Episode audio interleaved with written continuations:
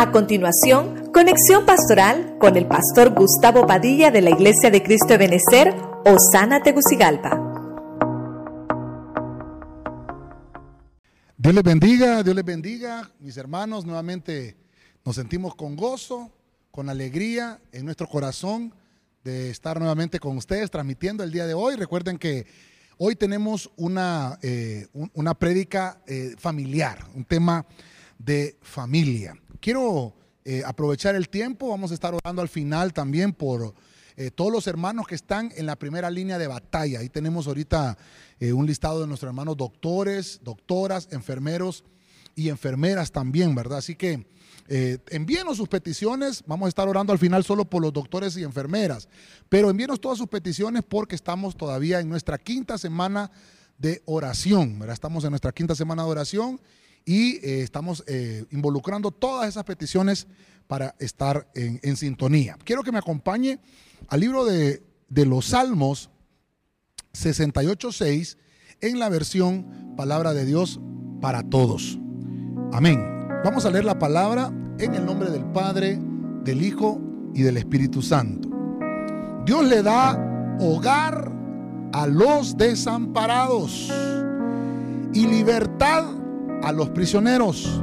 En cambio, a los que se rebelan en su contra, Dios los deja solos. Vamos a, tratar de poner cimiento este día, hermano. Quiero hablarle un poco de la familia. Eh, el tema que, quiero compartir lleva por nombre hogares provechosos. Y en el libro de, los Salmos dice acá específicamente esa parte, Dios le da hogar a los que están desamparados. Fíjese usted, hermano, que esa palabra es la que vamos a tratar de, de estudiar hoy. Así que vamos a orar y nos ponemos en las manos del Señor. Padre Celestial, en el nombre de Jesucristo, te damos toda la gloria en este día porque nos permite nuevamente ponernos en tu mano y delante de tu presencia. Que sea tu Espíritu, Señor, el que nos ministre con gozo, con paz, con alegría. Cada uno de mis hermanos, cada, cada una de las familias que están en casita, Señor conectados, todos los que nos ven a través de las redes sociales. Te pedimos que los bendigas, los que están a través del Instagram, a través del YouTube, a través del Facebook, Señor. Cada uno de ellos sean bendecidos. Que venga tu buena palabra. Quédate con nosotros, Señor, desde el principio hasta el final de esta reunión. Gracias, Señor, en el nombre de Jesucristo. Amén. Amén. Gloria a Dios. Estamos viendo aquí en el libro de los Salmos, hermano, David alabó a Dios por protección. Está alabando a Dios porque Dios es su sustento. Cuando vemos que Dios, hermano, se manifiesta con toda su majestad en medio de nosotros, vemos que Él, hermano, da protección. Nuestra respuesta a esa manifestación de parte del Señor debe ser nuestra alabanza, como, como David lo hacía. Pero me llamó mucho la atención que Dios no deja desamparados a, sus hijos. Fíjese usted, Dios les provee un hogar. Cuando yo fui a buscar esta palabra hogar, dice, dice el diccionario, hermano, que el hogar es algo que arde. Oiga bien, eso significa hogar. La raíz primaria es de arder, la 3344 del hebreo.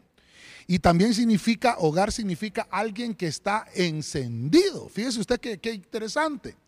Esa palabra hogar viene, hermano, de los tiempos antiguos cuando el, hombre estaba desarrollándose y estaba eh, creciendo a lo largo de la historia. Y yo no sé si usted se recuerda en la escuela que nos enseñaron el hombre de Cromañón, el Pithecanthropus erectus, ¿verdad? Todos esos, eh, el, de Neartendal, el hombre de Neartendal, ¿verdad? El Homo sapiens, que ahí donde supuestamente eh, desciende la humanidad. Dicen ellos, hermano, que cuando descubrieron el fuego, ellos se ponían alrededor de fogatas y obviamente ahí se calentaban y ellos estaban unidos. Entonces de ahí viene esa palabra hogar. Pero yo lo que quiero llevarlo hoy es a través de la Biblia, cómo es que tenemos que ser hogares provechosos, porque ese es el tema. Quiero que usted lo tenga presente, hogares provechosos. Porque eh, nuestro hermano no, no solamente debe ser por llamarlo, yo vivo en ese hogar, sino que haya provecho porque yo estoy viviendo en ese hogar. Cuando yo estoy hablando de esa palabra provechoso es cuando se me proporcionan cosas en, la, en la casa donde vivo, donde yo produzco y también donde obviamente me conviene estar. Provecho es cuando hay frutos en una relación, es cuando hay recompensa. No solamente es, hermano, que el beneficio es para una persona, sino que hay un beneficio recíproco. Entonces la palabra hogar se usa para designar el lugar donde un individuo o el grupo de personas habita, creando, hermano, una sensación de seguridad. Por eso es que leíamos el salmo que David dice, Dios le da hogar a los que están desamparados. Me llamó mucho esa atención, esa palabra, pero quiero entrar al primer punto. En Primera de Reyes capítulo 8, verso 57 en la nácar colunga. Quiero que vaya conmigo a la Biblia y mire lo que dice acá. Yahvé, nuestro Dios, sea con nosotros, como lo fue con nuestros padres. Que no nos deje ni nos abandone. Verso 58. Sino que incline nuestros corazones hacia Él, para que marchemos por todos sus caminos y sigamos sus mandamientos y sus leyes y sus mandatos, los que Él prescribió a nuestros padres. Como estamos desarrollando el tema de hogares provechosos, me interesó esa palabra que el salmista dice, Dios le da hogar a los desamparados. Entonces, como estamos hablando de hogares provechosos, donde tienen que producirse frutos, donde tienen que haber cosas recíprocas, el primer punto de esta noche es amparo, amparo. Quiere decir que Dios no nos abandona. Yo puedo señalarle muchas cosas en este versículo de, Primera de Reyes, pero me gustó esta parte que dice que no nos deje ni nos abandone. Mire la petición que, le están haciendo estos personajes aquí al Señor. No nos vayas a abandonar, que, se incline nuestro corazón, se incline hacia ti, no nos vayas a abandonar para que marchemos por todos tus caminos y que nosotros podamos seguir siempre tus mandamientos. Mire usted, esa es nuestra oración. Yo sé que usted está en casita. ¿verdad? Y yo dejé de, de, guiarme por el Señor porque me llevó por estos versículos que me amaron mucho la atención. Dios nunca te va a abandonar. Yo quiero que escuches lo, que Dios tiene para ti, hermano, amigo, joven que me estás oyendo. Si tú piensas que Dios ya te dejó, si piensas que Dios ya no está contigo y que te abandonó, Dios te dice, yo soy tu amparo. en la Biblia nos dice, Él es nuestro amparo y Él es nuestra fortaleza. Nosotros no somos cualquier familia, nosotros no somos familias, hermanos, que no tienen esperanza, somos familias con esperanza. Las familias cristianas, hermanos, tenemos la convicción que nuestro Dios nunca nos deja sin esperanza. Esa es la convicción del cristiano. Fíjense que como estoy hablando de, de, ese provecho que yo tengo al pertenecer a un hogar donde yo, hermano, me estoy abrigando y donde estoy recibiendo calor y donde me están transmitiendo eh, eh, reciprocidades. Una de esas reciprocidades es el amparo. Amparo. Fíjense que no, voy a utilizar la palabra amparo como ese, ese requisito que se utiliza en las leyes de la abogacía, ¿verdad? Porque dicen que hay que hacer un amparo para una persona. Eso es como, como prometerle una protección a alguien. El amparo, hermano, hablándolo familiarmente, es cuando una persona o alguna cosa, un elemento, protege o sirve de protección a alguien o a varias personas. Se le llama amparo al acto o al resultado de ampararse o de ponerse bajo la sombra de algo. Fíjese usted que eh, este amparo, hermano, procede de un latín que significa alguien que está siendo cuidado, alguien que está siendo resguardado. Y algunas interpretaciones dicen que alguien que está recibiendo beneficios. Como el tema es familiar, hermano, interesante esta palabra amparo, porque me está diciendo aquí el Señor que estoy recibiendo beneficios, estar en un hogar. Yo quiero decirte, joven, amigo que me estás oyendo, hermano también que me estás oyendo, démosle gracias al Señor por nuestra familia, démosle gracias al Señor por nuestro hogar. Y esto, este mensaje, hermano, también alcanza a la juventud, porque el joven me dirá, ¿y, para qué me va a interesar esta palabra? Tú vas a llegar a un momento que el día de mañana vas a, vas a poder formar tu propio hogar. Cuando te toque formar ese propio hogar, tienes que llevar esa reciprocidad de convertir un provecho ahí. Y es el amparo. Eso tiene que servirte. Así como Dios es nuestro amparo y nuestra fortaleza, nosotros también tenemos que prestarles amparo a los que viven bajo nuestro techo. Esto es, interesante porque los hogares de los hijos de Dios, hermanos, no deben de compararse con los hogares, hermano, seculares, por decirlo de alguna forma. Nosotros como hijos de Dios, hermano, tenemos que tener en nuestros labios esa alabanza que David lo está mencionando en el salmo anterior. Dios no va a dejar sin hogar a los desamparados. Fíjese que hay, hay veces, hermano, cuando estábamos presencialmente aquí en la iglesia, hermanos, que, que yo les decía, hermanos, pasemos en familias a orar aquí al frente al altar y los bendecíamos. Entonces habían hermanos que me decían, pastor, a mí me da no sé qué cuando usted dice eso porque yo voy solo a la iglesia, no voy con familia. Entonces me sirve ese, ese punto. ¿Sabes qué? Ampárate bajo una familia. Métete bajo la sombra de alguien dentro de la iglesia y ora junto con ellos, aunque tu familia no esté. Eso te va a ayudar para que los que son tus familiares van a venir al Evangelio. Estás haciendo un acto de meterte bajo la sombra de un hogar porque tú vas a recibir provecho en ese hogar. Te van a dar una reciprocidad que es el amparo para que tú también lo lleves a tu casa. Y no importa que seas joven, te lo cuento porque a mí me sucedió. En toda mi familia, el único que vino a, los pies de Cristo fui yo. Era el más joven, el, menor de toda mi casa. Y esa rendición mía provocó que mi abuela, mi mamá, mis tíos, hermano, empezaran ellos a, a, venir a los pies de Cristo. Entonces, nuestros hogares se convierten, hermano, en amparos cuando empezamos a sacar provecho de estar bajo la sombra de Cristo. En Isaías 49, 15, voy a leer la palabra de Dios para todos. Dice lo siguiente. ¿Se olvida una madre del bebé que amamanta? Mire esta pregunta. ¿No tiene compasión del hijo que dio a luz? Aun si eso pasara, yo no te olvidaré. Verso 16. Mira, te tengo escrita en mis manos. Tengo siempre presente tus murallas. Mire, mire esta palabra hermosa. Estamos hablando de, del hogar, de cuando yo estoy, hermano, recibiendo calor, cuando estoy recibiendo cuidado, cuando estoy en un refugio. Dios, hermano, te mandó a esta tierra a un hogar. Dios permitió, hermano, que nacieras en una familia, porque ahí, ahí Dios te iba a mostrar su misericordia. El punto dos, entonces, me está hablando de que otro de los provechos que deben de haber en los hogares es la compasión. Compasión es que no hay olvido.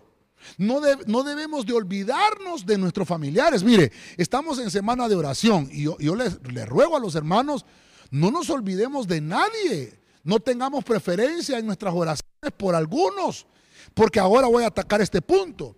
Todos somos una familia en, el Señor. La familia Ebenezer Osana, nuestra iglesia. Todos somos una familia. Entonces, mire qué lindo, porque no hay olvido. nadie tiene que tener en menos a nadie. Y por eso Isaías dice, ¿cómo una madre se olvida a su bebé que amamanta? No se puede olvidar. Las madres que están escuchando este mensaje me van a dar eh, un amén en esto, porque estamos hablando de la familia. La madre en una familia es alguien que tiene compasión por su hijo que dio a luz. Cuando nosotros venimos al Evangelio, dice la Biblia que nosotros nacemos al reino de la luz. Entonces, hermano, mire usted, no, no, se puede olvidar el Señor de nosotros. Si Él está dejando esta palabra, yo no te olvidaré. Dios te está diciendo, hermano, yo no te voy a olvidar. Aunque estés pensando que Dios ya no se acuerda de ti y mucho menos de tu familia, Dios te dice, no me voy a olvidar ni de ti ni me voy a olvidar de tu familia. Ahora, ahora, esto sí me gustó más. El verso 16, te tengo escrita en mis manos. Entonces, mire, usted puede ahí en casita verse su mano, mírese su mano.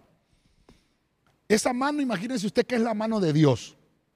Ahora imagínese que en esa mano Dios tiene el nombre de cada uno de los integrantes de su familia. Hermano, yo cuando estaba leyendo esto, tal vez lo hemos leído tantas veces, hermano, que se nos ha olvidado, pero vengo a decirte, Dios te tiene escrito, hermano, a ti en la palma de su mano. Hermano, mire, mire, mire qué terrible. Lo que más estamos usando hoy en día son las manos. ¿Por qué? Porque nos han dicho que nos tenemos que estar lavando las manos a cada rato. El Señor, hermano, y, se mira sus manos y se mira tu nombre.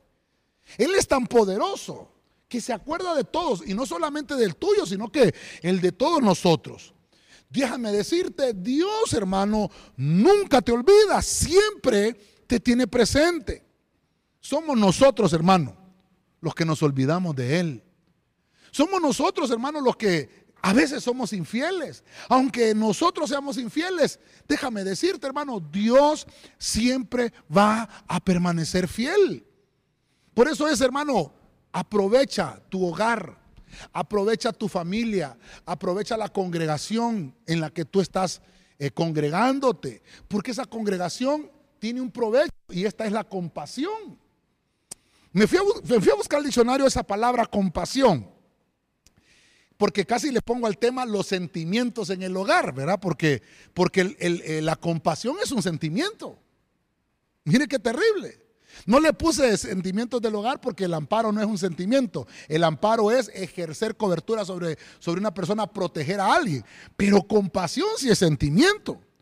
Dice que es un sentimiento que se produce, oiga bien, al ver padecer a alguien y que impulsa a esa persona a aliviar su dolor o aliviar su sufrimiento. Dice que ayuda a remediar para que esa persona evite el sufrimiento. Entonces quiere decir que la compasión es que yo le voy a mostrar a mi hermano el evitar un sufrimiento. Entonces, mire, voy a tomarme de ese punto, del provecho del hogar. Quiere decir que cuando se te predica la palabra y te está diciendo, hermano, no hagas tal cosa, hermano, evita hacer esto, estamos predicando una palabra de compasión, porque es un sentimiento de que no queremos que pases por, ese, por esa situación. El domingo estuvimos hablando de no te contamines, quiere decir que esa prédica me estaba diciendo eh, la expresión de un sentimiento de compasión. Porque te dijimos, no te contamines con la lengua, no te contamines con malas amistades, no te contamines con lo que sale de tu boca, con malas palabras, con malas actitudes, no, te contamines. Es una palabra de compasión. Mire, he estado oyendo muchos testimonios, hermano, acerca de, personas que han superado este virus, esta enfermedad del COVID-19. Y, hermano, me llamó la atención cuando estaba viendo el, el, diccionario esta palabra compasión. Porque en los, en los videos que ellos dicen, hombres y mujeres que se, han, que se han mejorado, han dicho, ¿saben qué, hermanos? Esta enfermedad es terrible, esta enfermedad existe. Eh, haga caso de lo que dicen las autoridades, no salga si no es necesario, lávese las manos, hagamos esto, hagamos lo otro. Y mire usted qué interesante, ellos están diciendo, lo que queremos es que usted no pase por lo que yo pasé, dicen estas personas en sus testimonios. Es más, hermanos, dentro del ministerio, hermanos, nos están enviando también sus agradecimientos porque ellos ya pasaron la enfermedad. Algunos tuvieron, hermanos, que pasar por situaciones complicadas. Los signos, hermanos, que presentaron fueron eh, abrazantes, hermanos, la temperatura, dolor de cuerpo, muchas cosas que nos han contado, pero al final nos dicen, hermanos, no queremos que pasen por esto. Cuiden su familia. Entonces, ¿sabe qué te están diciendo ellos? Compasión, compasión. Te están diciendo, te queremos evitar que tú pases por aquí. Entonces, por eso el punto es, no te olvides, porque dice aquí la Biblia, así como la mujer no se olvida de su hijo recién nacido, yo no me voy a olvidar de ti. ¿Qué te está diciendo el Señor? No quiero que pienses o que vayas a pasar por un desamparado. Entonces te está diciendo el Señor, es una palabra de compasión. Así que yo te digo en esta hora, este día, hermano, Dios tiene compasión de sus hijos. El pueblo de Israel, hermano, cuando, cuando está en este tiempo Isaías escribiendo este pasaje, sintió que Dios lo había abandonado. Mire, hermano, Israel no conocía que Dios era un Dios compasivo.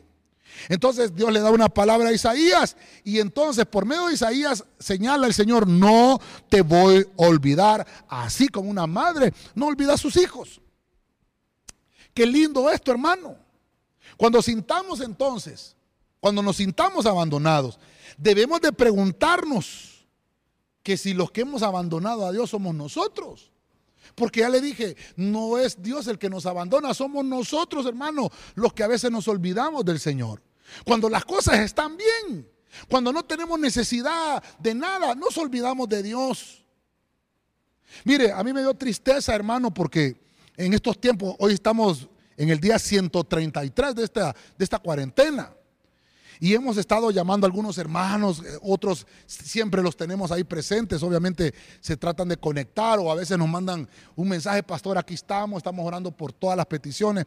Qué bueno, pero hoy me tocó comunicarme con un hermano y le decía, hermano, ¿cómo han estado? No, estamos bien, pastor.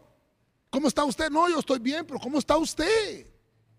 Quiero que sepa que nosotros no nos hemos olvidado de usted. Mire qué terrible, por eso le estoy diciendo, hay, un sentimiento de compasión. Ese sentimiento de que yo quiero que usted no pase por las cosas dañinas. Y entonces yo sentí, hermano, que aquella persona percibió el mensaje de la palabra que yo le estaba mandando. Porque yo le estaba diciendo, hermano, nosotros nunca nos olvidamos de ustedes, no se vaya a olvidar usted tampoco. No se olvide de Dios, Dios está con usted. Hoy estoy tratando de trasladarle lo que Dios puso en mi corazón anoche. De decirle, ¿sabe qué hermano? Dios tiene compasión de ti. Él no se ha olvidado, ni te va a abandonar en ningún momento, en ninguna circunstancia. Tal vez si tú te has olvidado en, tiempos anteriores, ahora retómalo y no te vuelvas a olvidar. En tu casa, no te vayas a olvidar de tu familia. Mire qué, qué interesante que hoy, hermano, estamos pasando por una generación una generación, hermano, que tiene la tecnología de alcance y gracias por esa tecnología podemos estar cerca de nuestros familiares con una llamada, con una videollamada. Podemos ver las expresiones de ellos en su casa, aunque estemos encerrados, aunque estén en otro país, aunque estén en otro continente. Fíjense, hermanos, que a mí me alegra, hermanos, cuando los veo conectados en el Zoom. Hay hermanos que se conectan desde España, hay hermanos que se han conectado con nosotros de Estados Unidos en medio del Zoom. Pero pareciera que todos estamos ahí en, la misma sala, en la misma sala de reunión en la misma sala de espera, pero es virtualmente que nos estamos conectando. Eso significa que Dios no nos ha abandonado, que Dios siempre está con nosotros. En el libro de los Proverbios, voy a leer ahora Proverbios, capítulo 17, verso 17. Es un versículo que a mí siempre me ha gustado, pero voy a leerle esta versión, traducción viviente. Un amigo es siempre leal. Y un hermano nace para ayudar en tiempo de necesidad. Como estamos hablando de familia, ya vimos que una madre no olvida, y así como una madre no olvida, Dios no te va a olvidar en un hogar. Entonces ahora vamos a ver en un hogar a los hermanos. Tiene que haber un hogar que produzca provechos. Este provecho se llama lealtad. Proverbios 17, 17, hermano, en esta versión me gustó mucho, porque lo que recalcamos aquí es, un hermano nace para ayudar. Un hermano nace para ayudar. Cuando tú vienes a la iglesia, cuando tú te congregas en la iglesia, vienes a un hogar y empiezas a llamar a las personas y les dices hermano, les dices hermana, entonces perteneces a una familia. Por eso, hermano, mire, por eso es que usted en su casa, cuando usted está con su mamá y su papá y su mamá se embaraza de su papá y le nace una persona de ese vientre a su madre, usted lo va a llamar hermano. Porque hay un sentimiento familiar. Entonces la lealtad. Mire que usted la lealtad también es un sentimiento. Yo pensé que no era sentimiento. Pero dice, dice el diccionario que lealtad es el sentimiento de respeto y de fidelidad hacia los principios morales de un hogar. Mire usted la lealtad.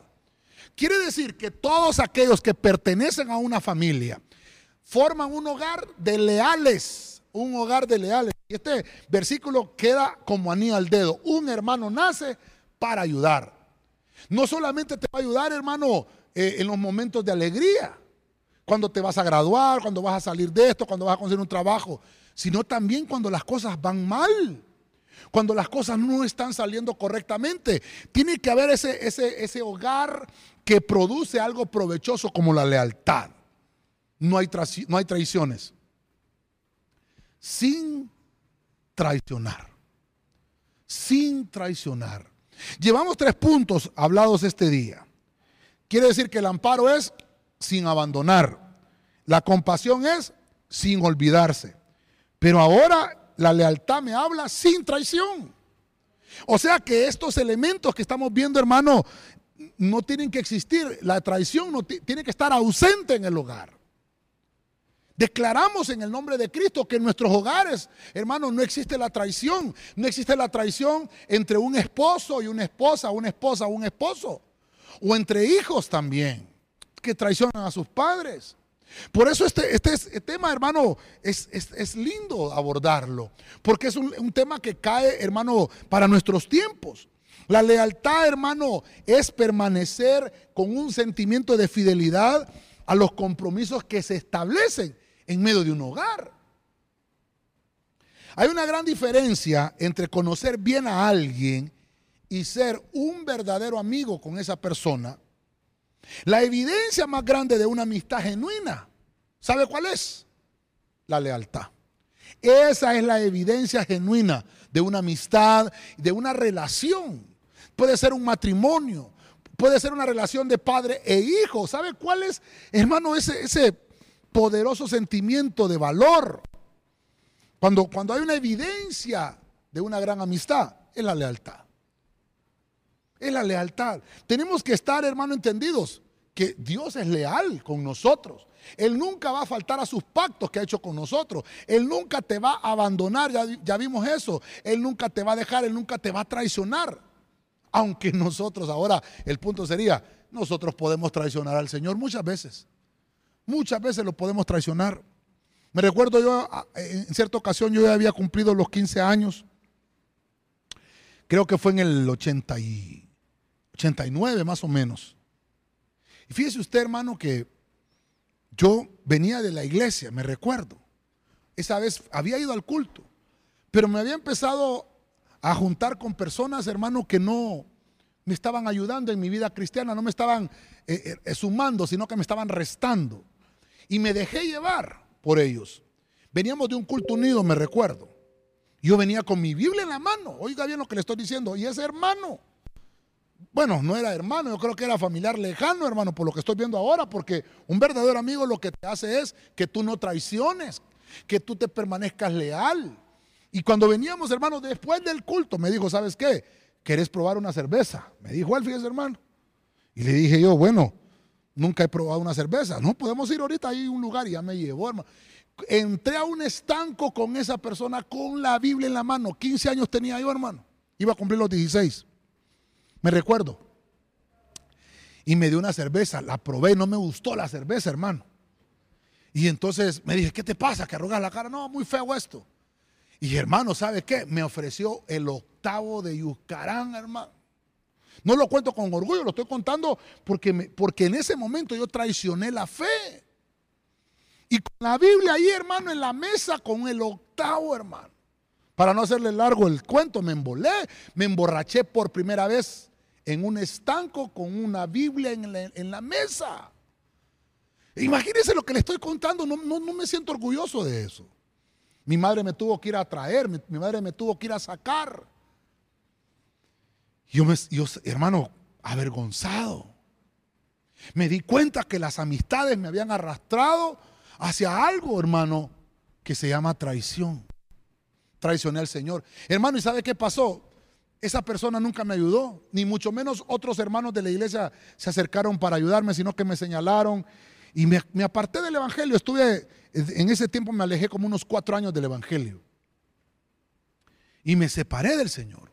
Por eso es que hay una gran diferencia entre conocer a alguien que va a ser un verdadero amigo. Es aquel hermano que presta una evidencia que se llama lealtad. Por eso no le llamemos eh, a, los amigos, hermano, a cualquiera. Porque mire, yo aprendí en la vida que hay amigos, hay conocidos, hay compañeros y hay familiares. Son estatus que por lo menos esto apúntemelo a mi cuenta. Hay unos que son familia, estos son familia, estos son alguien que me une por la sangre. Y nosotros en la iglesia, hermano, somos hermanos por la sangre de Cristo. Pero también tenemos eh, familiares de sangre, hermano, eh, obviamente en, el hogar que hemos nacido. Esa es una relación familiar. Pero hay otros hermanos que solamente son conocidos. No, no le llames amigo a alguien que solo lo conoces. No, no, no le llames amigo a uno, hermano, que, que es un compañero de trabajo o un compañero de colegio, de escuela. Pero el que es amigo te lo va a demostrar siendo leal. Así lo vas a probar, ese que es leal, el que está contigo. Fíjese que alguien me decía, alguien me decía, amigo no es el que te va a ver cuando estás enfermo. Amigo no es el que está orando por ti cuando te va mal. Ese no es un amigo. ¿Sabe quién es un amigo? Es el que nunca ha dejado de orar por ti.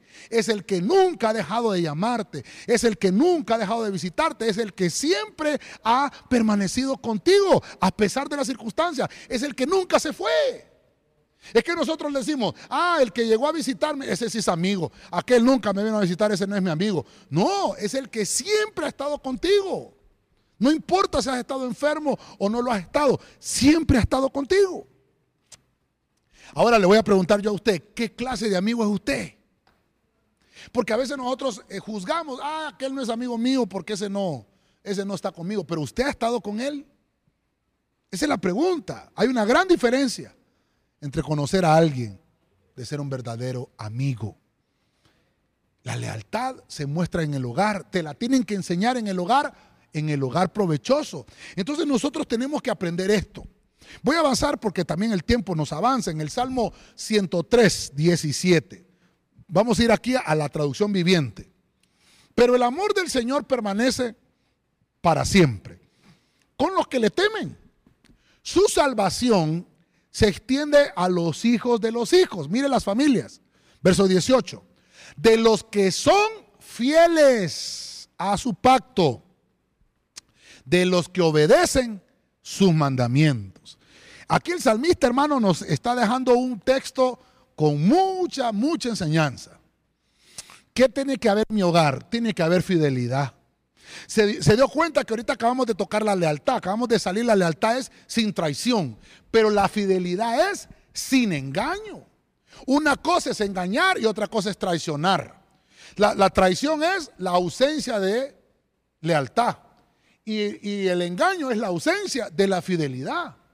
Perdóneme que estamos tratando, mire, no es una enseñanza, pero todo por el mismo precio.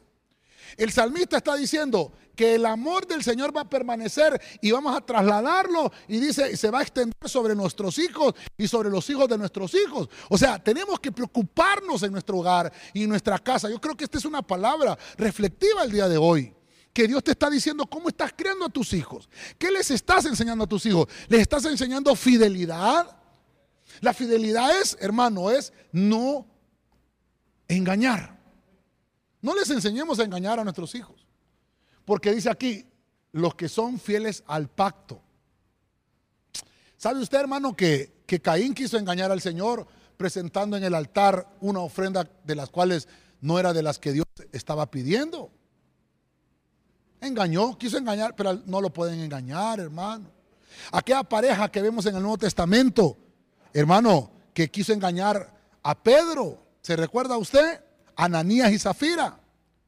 Querían engañar a Pedro, pero lo que encontramos es que Pedro dice, ¿saben qué? Al Espíritu Santo no lo pudieron engañar. Entonces quiere decir que en ese hogar, que la Biblia solo habla de, Ananías y Zafira, me imagino que no habían hijos, pero entre ellos eh, estaban siendo infieles. Quiere decir que Hermano, tenemos que renunciar al engaño. Hoy, hoy le estoy mencionando cosas a las cuales tenemos que renunciar en nuestro hogar. Entonces, en nuestros hogares provechosos, enseñemos fidelidad. Enseñemos fidelidad en nuestros hogares para que así se transmita a través de los nuestros. De esa manera vamos a erradicar el engaño.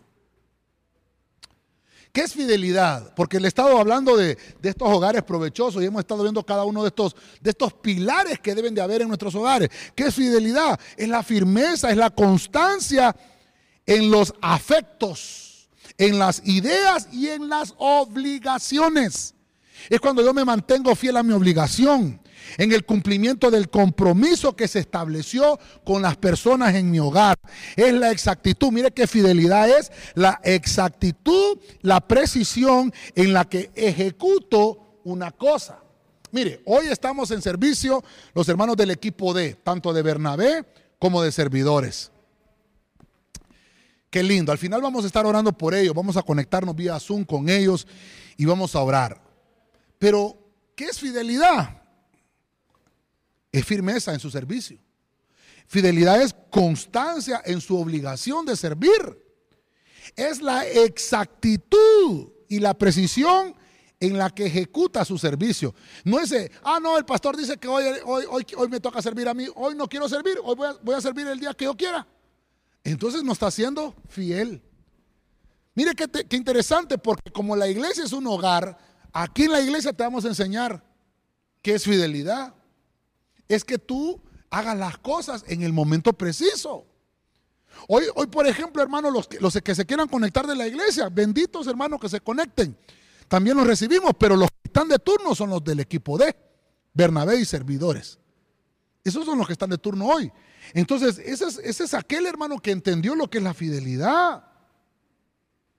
¿Cómo, ¿Cómo vamos a trasladarles fidelidad a los nuestros si nosotros mismos a veces no mostramos fidelidad? Tenemos que pedirle al Señor que nos limpie. Hoy es un, es un día muy hermoso para que le podamos orar al Señor y decirle, Señor, yo quiero serle fiel a mi esposa, yo quiero serle fiel a mi esposo, yo quiero serle, quiero serle fiel a mis hijos, o los hijos también, yo quiero serle fiel a mis padres. Porque también a veces hay traiciones entre hijos y padres, y padres e hijos. Por eso es que encontramos, hermano, que la Biblia nos enseña que Elías, dice la Biblia, va a ser eh, enviado con esa administración de hacer regresar el corazón de los padres a los hijos y de los hijos a los padres. Interesante esto, muy importante que lo entendamos. Fíjese hermano que hay, hay, hay eh, personas que trabajan en la jardinería, lo voy a poner así como ejemplo. Una persona que está trabajando en la jardinería está al cuidado de las plantas, de sembrar, está al cuidado de arrancar las hojas secas, de poner abono, de remover la tierra, de arrancar la maleza. La flor del campo nadie la cuida. Por eso es que las flores silvestres, las que están en el campo, eh, hasta le decimos nosotros, esa es, eso es monte, porque no tiene ninguna raíz de firmeza y de fidelidad. Entonces, se marchitan porque no tienen cuidado, pero los jardines que están en, las casas nuestras tienen cuidado. Alguien las está cuidando, alguien las está, hermano, limpiando. Eso significa que hay fidelidad, que se está haciendo un trabajo fiel. En Proverbio 27:10, váyase conmigo acá. Biblia del lenguaje sencillo.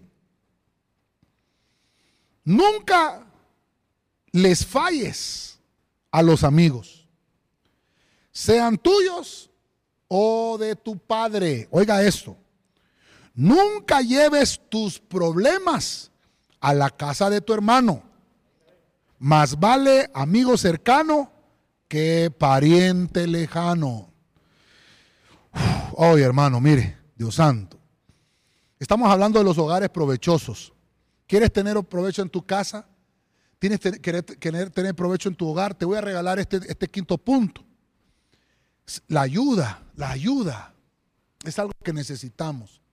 Fíjese usted que esta ayuda es que sin fallas.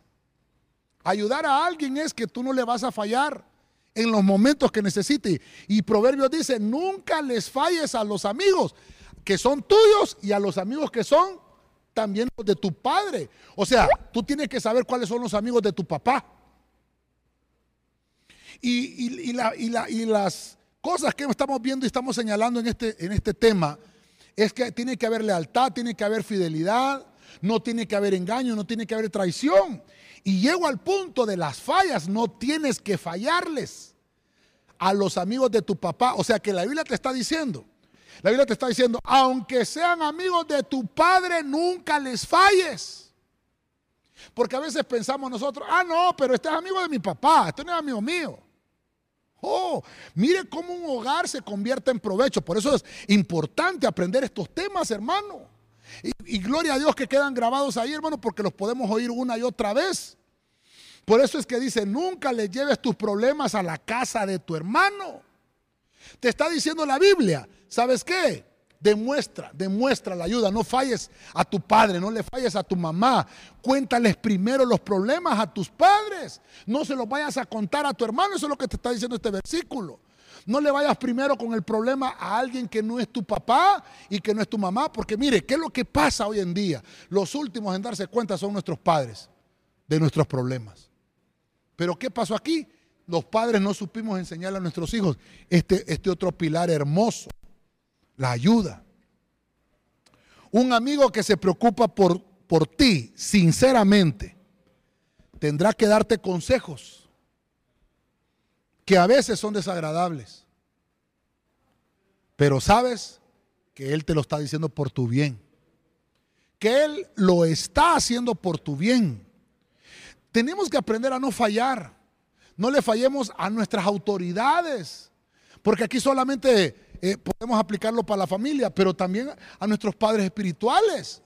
No le cuentes tus problemas a otros, hermano, que, que no son tus pastores. Porque entonces estás diciendo, no reconozco al pastor. A veces los pastores, hermano, tenemos que llamar a las personas y decirles, ¿sabe qué, hermanito? Necesito que me permita cinco minutos. Hermano, está pasando esto, esto y esto con ustedes. ¿Cierto o es mentira? Sí, pastor, es cierto. ¿Y por qué no nos ha venido a pedir consejo?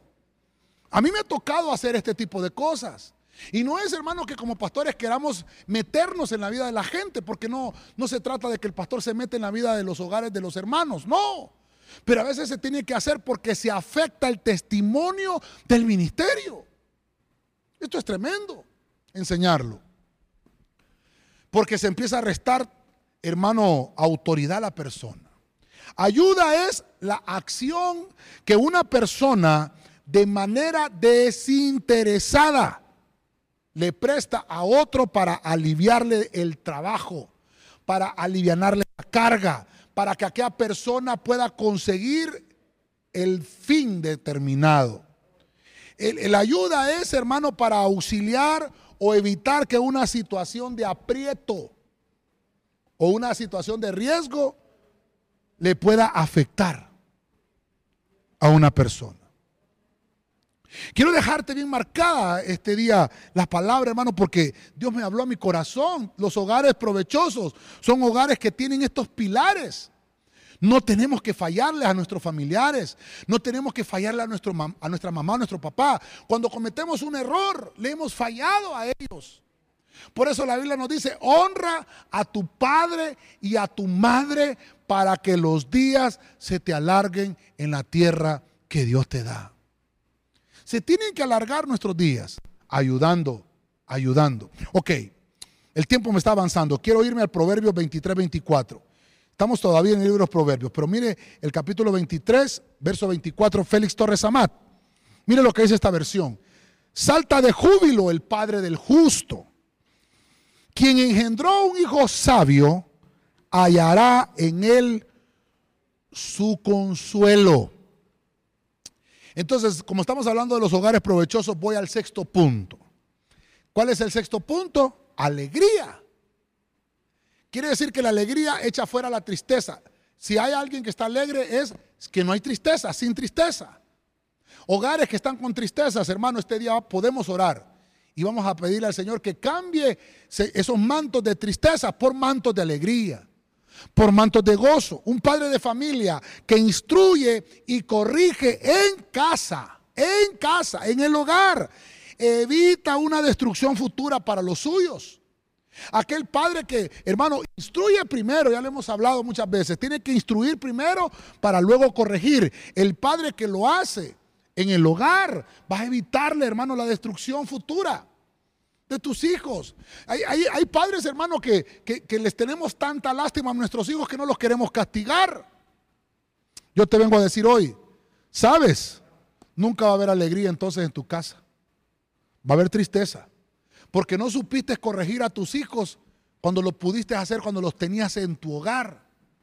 No, queramos corregir a nuestros hijos, hermano, cuando ya, ya no están en nuestro hogar, ya, ya casados, ya con hijos, hermano, va a ser bien complicado. Tenemos que hacerlo cuando ellos están en el hogar. Por eso estoy tratando de dejártelo a esto. Quien engendró un hijo sabio hallará en el consuelo.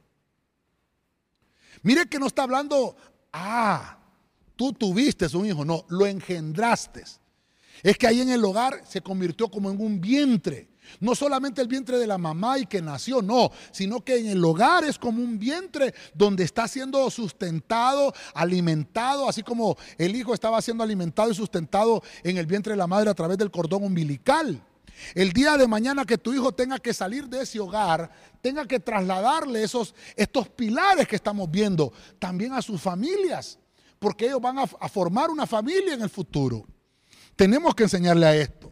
La alegría también es un sentimiento. Mire usted, un sentimiento de placer que se produce normalmente por algo favorable, por un suceso favorable. Entonces, ese sentimiento se produce en nosotros, un sentimiento de alegría. Suele manifestarse, hermano, con, cuando alguien está con un buen estado de ánimo, cuando alguien eh, goza de satisfacción, cuando alguien, hermano, lo demuestra con una risa o con una sonrisa nada más. Alguien que está en, esa, en ese estado de alegría, déjeme decirle, va por buen camino. Dios te está diciendo, sabes, te voy a bendecir, más todavía. Voy a finalizar y me ayudan con un fondo musical, hermanos, por favor.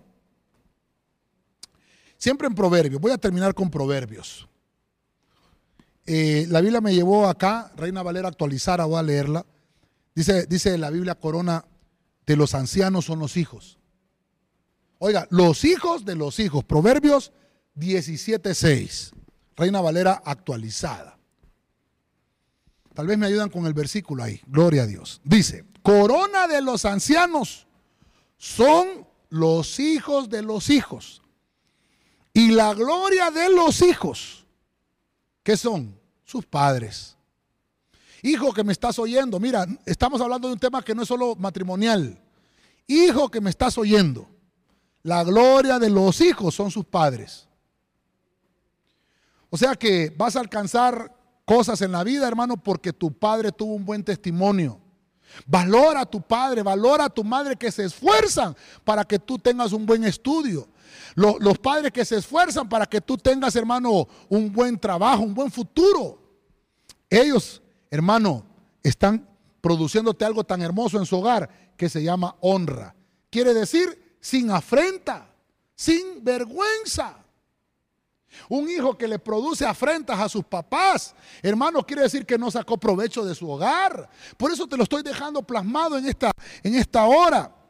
Qué placer más hermoso, hermano, es compartir los triunfos con los más cercanos, sabiendo que Dios está en el asunto. Qué satisfacción saber, hermano, cuando, cuando tú has estado enseñándoles ahí en tu hogar a los hijos y verlos, hermanos, que ellos están eh, eh, realizando con éxito sus estudios, que, que, en sus trabajos obtienen ascensos, hermano, que hay aumentos salariales. Qué satisfacción. Ahora mire usted en una iglesia qué satisfacción siente un pastor cuando los hermanos de esa congregación son hermanos de bien que se proyectan en la sociedad y cuando han dado a demostrar lo que se les ha enseñado por mucho tiempo en la iglesia. Es una satisfacción, es una honra. Por eso es, hermano, que yo les paso diciendo a los hermanos que son autoridades en el ministerio, hermanos que coordinan equipos, hermanos que dirigen la alabanza, hermanos que, que están discipulando en los hogares, tienen una, tienen una eh, autoridad delegada. Entonces sus actos tienen que ser actos que sean actos de honra, que no sean de vergüenza, que no les resten autoridad. Por eso tenemos que aprender hasta manejar, hermano, nuestra vida, eh, manejar eh, cómo, cómo enviamos hasta un mensaje a un hermano. Porque tenemos que demostrar honra. Tenemos que saber honrar el ministerio. Mire, hermano, ahorita tenemos seis años de estar aquí en Tegucigalpa y, tenemos un, nombre que se llama Iglesia de Cristo de Benecer. Y nosotros tenemos que honrar el nombre de mi padre espiritual porque puedo manchar hasta el nombre de la iglesia. Y no solamente el de mi padre, sino que ahí dice Iglesia de Cristo. No manchar el nombre de Cristo. Y yo tengo que tener, hermano, mis cuentas pagadas, mis cuentas saldadas, porque si no, hermano, ¿de quién van a hablar? Van a decir esos cristianos evangélicos, esos de la iglesia, van a decir cuando yo falle. Por eso es que yo tengo que saber que mis actos pueden provocar honra o pueden provocar afrenta. Gloria al Señor, hermano. Voy a finalizar con esto. La honra es respeto. La honra es tener buena opinión que yo puedo tener de las cualidades morales y de la dignidad de una persona. Honra es cosa por la que una persona se siente enaltecida o una persona puede sentirse orgullosa. Porque sabe que le ha enseñado valores a esa persona. Voy a finalizar con una pequeña conclusión. Quiero tomarme el tiempo para decirle los hogares provechosos. Número uno, para demostrar esto puse siete pilares. Uno, estamos hablando del amparo. Estamos hablando de que no te va a abandonar Dios. Y como Dios te dijo que no te va a abandonar, tú tampoco vayas a abandonar a ninguno de los integrantes de tu familia. Número dos, compasión. Nos habla de no olvidarse. Mire que son dos cosas distintas. El abandono y el olvido son dos cosas diferentes.